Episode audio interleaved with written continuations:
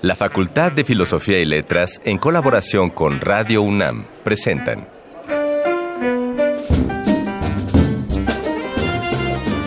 Lecturas de pasillo y debates de jardinera. Pensamientos de biblioteca y encuentros de ludoteca. Cátedras extraordinarias fuera del aula.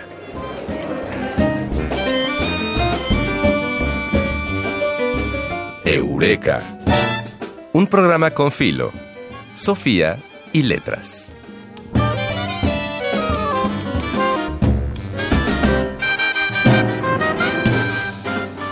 Bueno, hoy vamos a hablar de algo sumamente importante, no nada más para la UNAM, sino para todas las universidades públicas del país.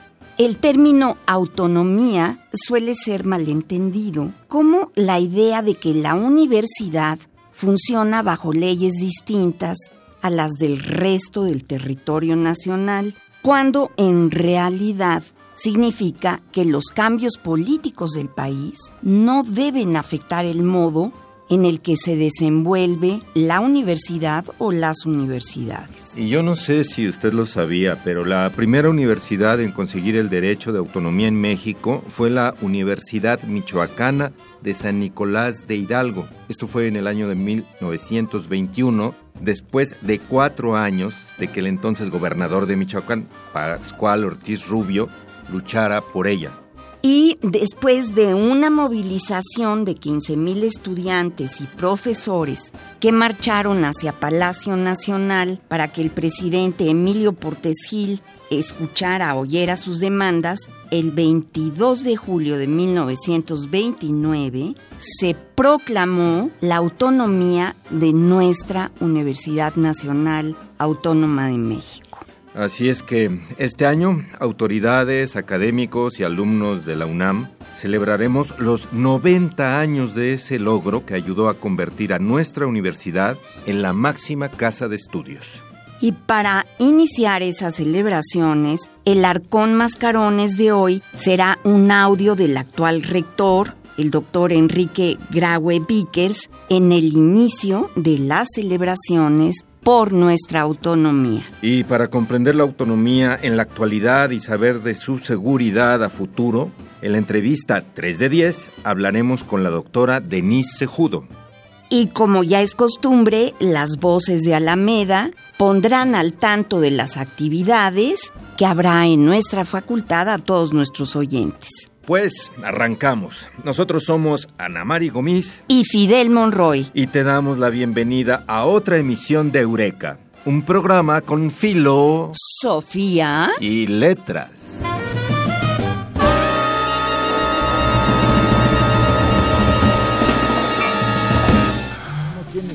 Este lánguido caer en brazos de una desconocida. Esta brutal tarea de pasar como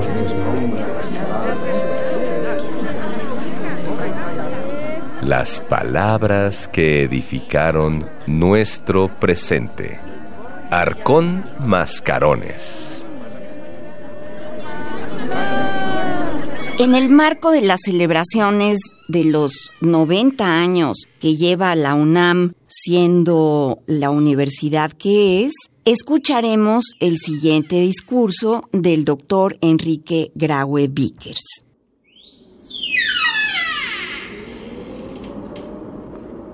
La autonomía se ha descrito de muchas formas, pero finalmente, como la entendemos los universitarios y la practicamos, es el ejercicio racional, inteligente y respetuoso de la voluntad democrática de la comunidad para perseguir los fines de superación que nos alientan y a los que de forma permanente aspiramos.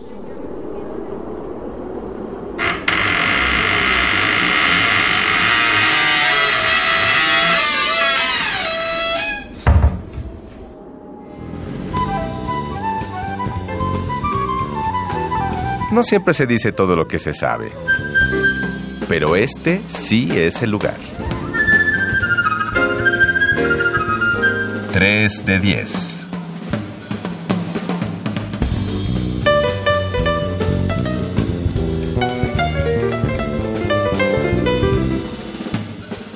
Becaria postdoctoral del Instituto de Investigaciones sobre la Universidad y la Educación doctora en Historia Moderna y Contemporánea por el Instituto Mora. Nuestra invitada de hoy, Denise Sejudo, es profesora también del Colegio de Historia en la Facultad de Filosofía y Letras y en el Centro de Estudios Antropológicos de la Facultad de Ciencias Políticas y Sociales. Así es que hoy nos acompaña para hablar sobre el pasado, presente y futuro de la autonomía universitaria. Bienvenida, doctora. ¿Qué tal? ¿Qué tal? Muchas gracias por la invitación. Doctora, postdoctora Denise Judo, háblanos de la autonomía. Lo que quería preguntarte es si esto ya se resolvió o no en términos de ese cambio que hubo en la Constitución, en el tercer artículo. En el artículo tercero de la Constitución, pues ya, ya está como un acuerdo que se resuelve, que regresa a la autonomía. Se dice que fue una falla, pero también hay que pensar históricamente cómo ha habido cierto roce entre la Universidad Nacional y los gobiernos en el país, no más los que intentan hacer un cambio de régimen. Podemos verlo hacia atrás con el gobierno de Lázaro Cárdenas, por ejemplo, o justamente con el gobierno de Portes Gil. Esto de llegar a la autonomía en 1929, nosotros lo celebramos pero cuando conocemos todo lo que sucedió justo en, entre mayo y junio de 1929, nos damos cuenta que también fue una estrategia política del nuevo Estado revolucionario para deshacerse de la universidad. Así es, ah. me, me, gustaría mucho que le platicaras esto a nuestro auditorio, porque muchos lo ven como graciosa concesión de las autoridades y entonces ingresamos pero entropela la autonomía y la otra visión es no, o sea, es me deshago de este problema y a ver para dónde se va la universidad. Sí, justamente por eso tenemos varias, varias leyes, leyes orgánicas y cambios entre el 29 y, el 45 porque son diferentes formas de pensar la autonomía. Este, el proyecto desde finales del siglo XIX que, se piensa fundar la Universidad Nacional, ya hay unidad de autonomía por eh, Justo Sierra, ¿no? Y luego vienen presentándose en 1914, 1917, con los cambios políticos lo que se quería asegurar era que la universidad no fuera un rehén de los cambios políticos, pues, ¿no? Y de los proyectos de Estado. Entonces, cuando llegamos a 1929, tenemos a una universidad con nuevas generaciones de estudiantes en medio de procesos políticos muy fuertes como la, elección del 29. Tenemos a José Vasconcelos intentando disputar la presidencia de la República. Entonces, aquí vienen las distintas versiones de, de esta historia. Muchos dicen, muchas líneas de interpretación dicen, fue un movimiento estudiantil que ganó la autonomía universitaria pues el presidente cuando le presentaron el último pliego petitorio les dijo, muchachos, no les voy a dar ninguna de las tres cosas que me piden, pero a cambio sí les voy a dar otra cosa, algo que ustedes piensan que es una utopía. Les voy a dar la autonomía universitaria. Entonces, esto se ve. Ese fue Portes Gil. Ese fue Portes Gil, exactamente. Todo esto aconsejado por Puig Causarank o Push, no sé cómo Push. lo.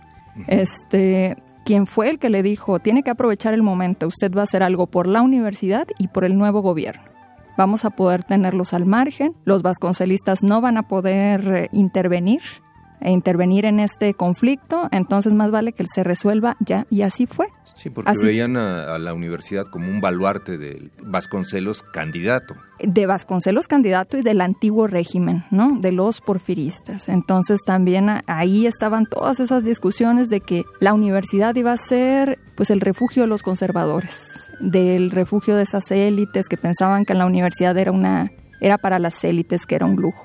Entonces había esa discusión y por eso la ley orgánica del 29, la primera autonomía, es tan limitada, digamos, ¿no? Se deshacen un poquito de la universidad, pero sin sacar por completo la mano de la toma de decisión más relevante, que es quién va a dirigir a la universidad. El presidente seguía enviando a tres candidatos para que el Consejo Universitario decidiera quién iba a ser el rector. Entonces ahí hay todavía un juego bien interesante y como ustedes sabrán y es, es conocido, tenemos muy poca información sobre los años 30 en la universidad, ¿no? Y tiene que ver justamente con este retraimiento de la universidad. Se queda sin presupuesto porque el mayor presupuesto en educación se va a la educación rural y popular y técnica.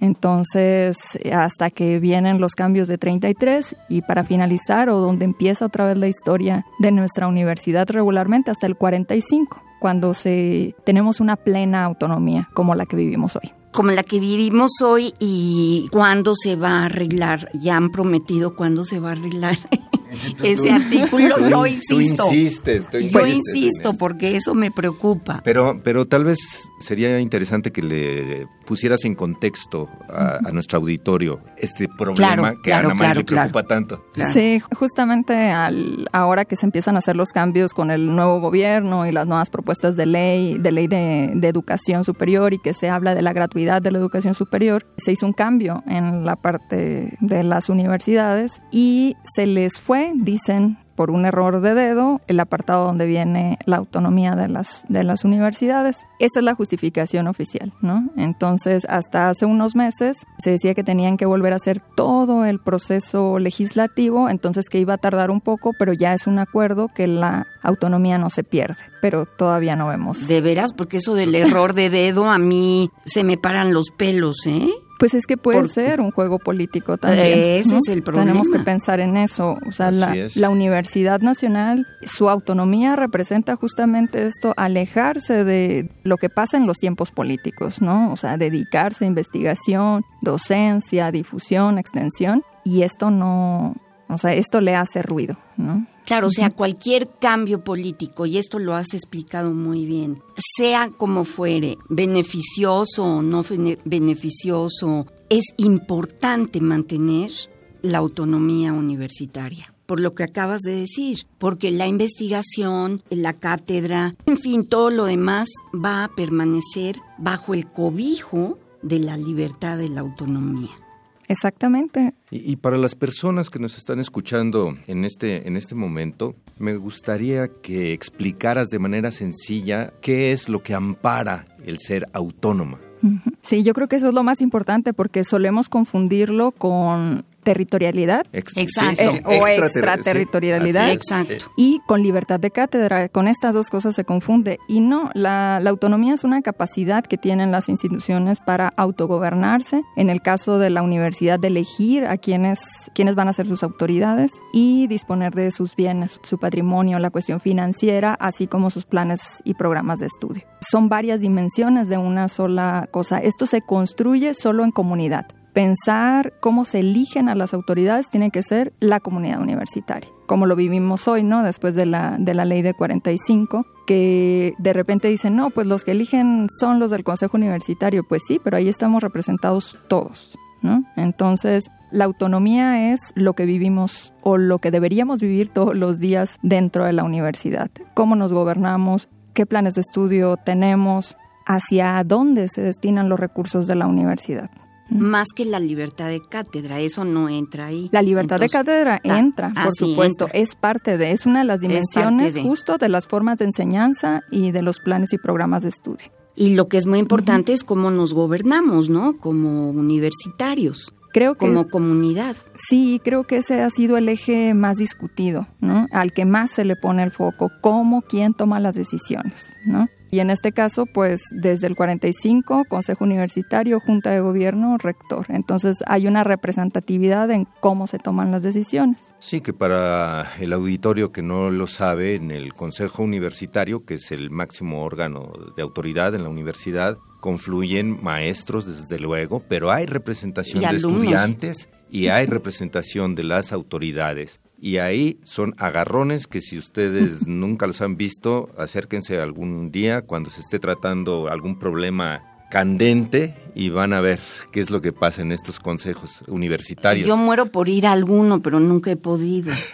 Algo interesante es que a veces parece que la autonomía nos debería tener eh, como seres apolíticos o como una entidad apolítica, ¿no? Y no. Y no, porque justamente la, en la noción y en la dimensión del autogobierno y de tomar las decisiones, ahí tenemos que hacer política, ¿no? No política de partidos, sino Sí, que esa aclaración es muy importante. O sea, la universidad no le está jalando el carro de algún partido político o de algunos candidatos.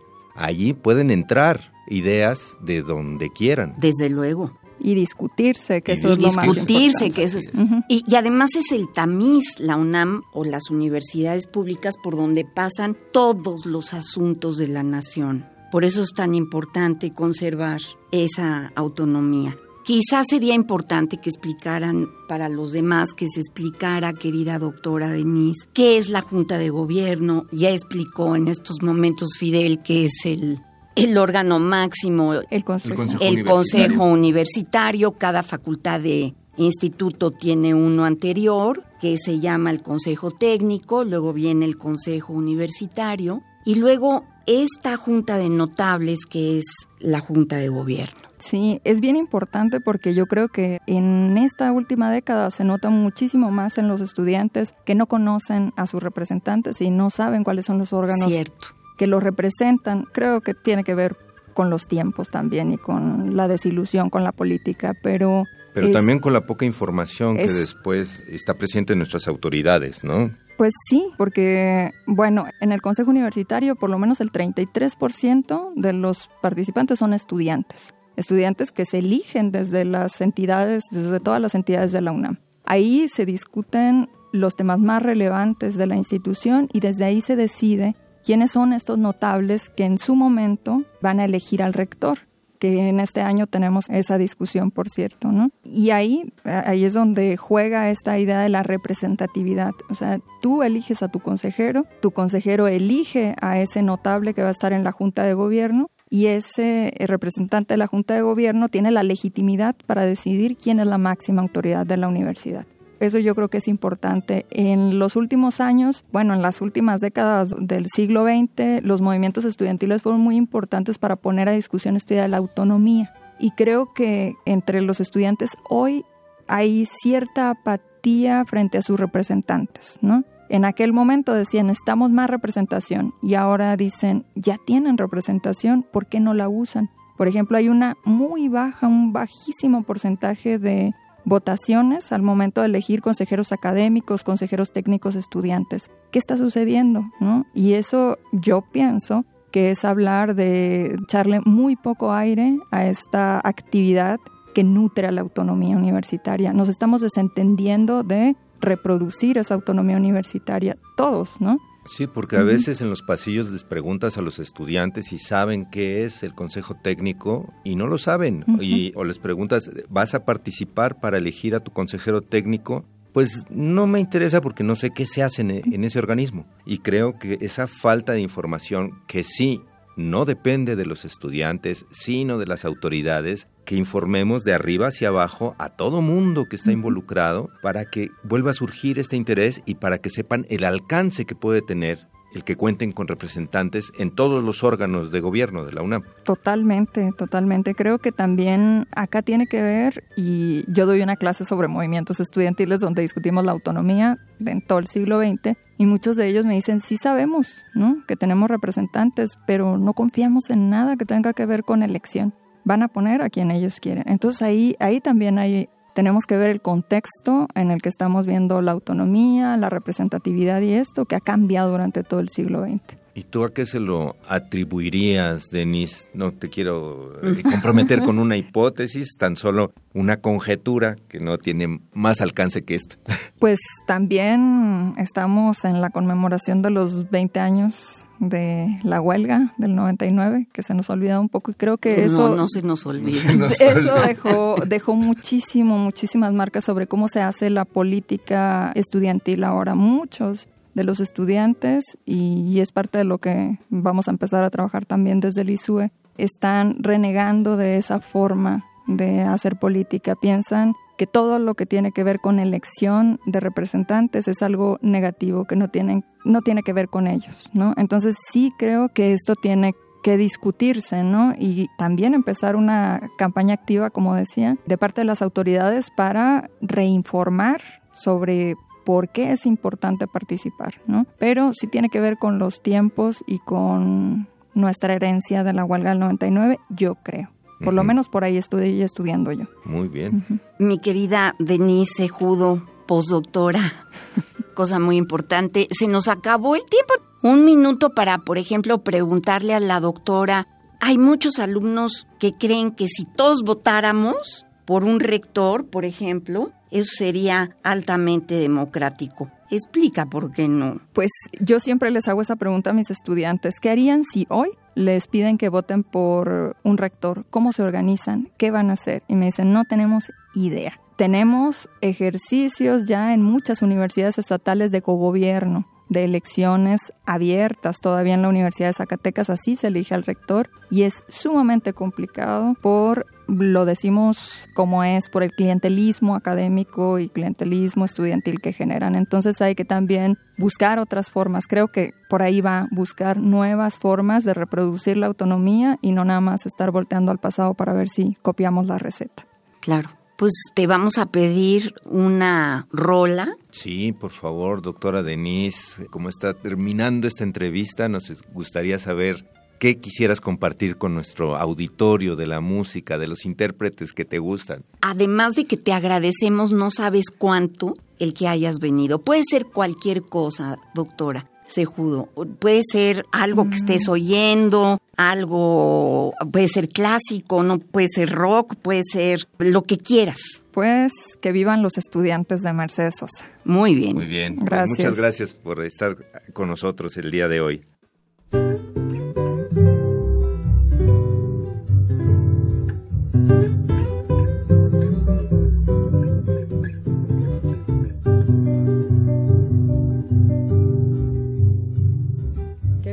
Los estudiantes, jardín de nuestra alegría. Son aves que no se asustan de animal ni policía. Y no le asustan las balas ni el ladrar de la jauría. Caramba y zamba la cosa, que viva la astronomía. Me gustan los estudiantes que rugen como los vientos cuando le meten al oído sotanas y regimientos, pajarillos libertarios igual que los elementos. Caramba y zamba la cosa, que viva lo experimento.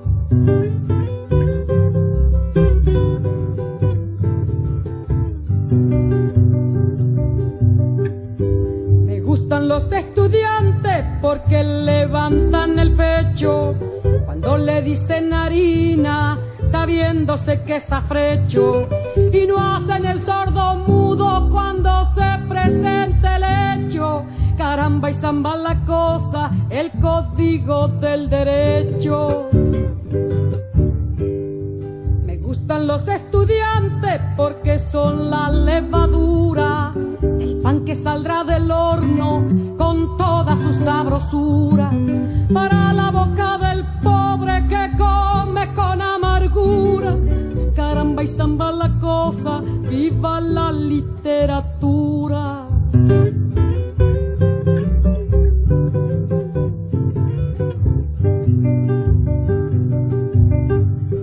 Me gustan los estudiantes que marchan sobre la ruina con las banderas en alto a toda la estudiantina.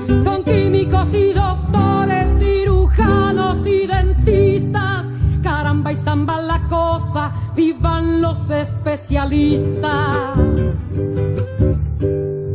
Me gustan los estudiantes que con muy clara elocuencia a la bolsa negra sacra le bajo las indulgencias, porque hasta cuando nos dura, señores, la penitencia, caramba y zamba la cosa, que viva toda la ciencia caramba y zamba la cosa, que viva toda la ciencia. Eureka, un programa con Filo, Sofía y Letras.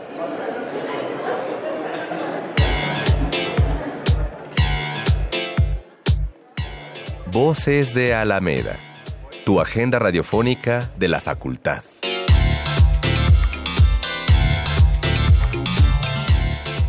El martes 13 de agosto a las 11 horas, en el Salón de Actos, se realizará un ciclo de conferencias con motivo de los 500 años del inicio de la conquista de México, evento a cargo de la doctora María Alba Pastor. Y el miércoles 14 de agosto te invitamos al Conversatorio Pedagogía y Filosofía, a cargo del maestro Carlos Alberto Vargas Pacheco, profesor del Colegio de Filosofía. La cita es a las 16 horas en el Salón de Actos de la Facultad de Filosofía y Letras.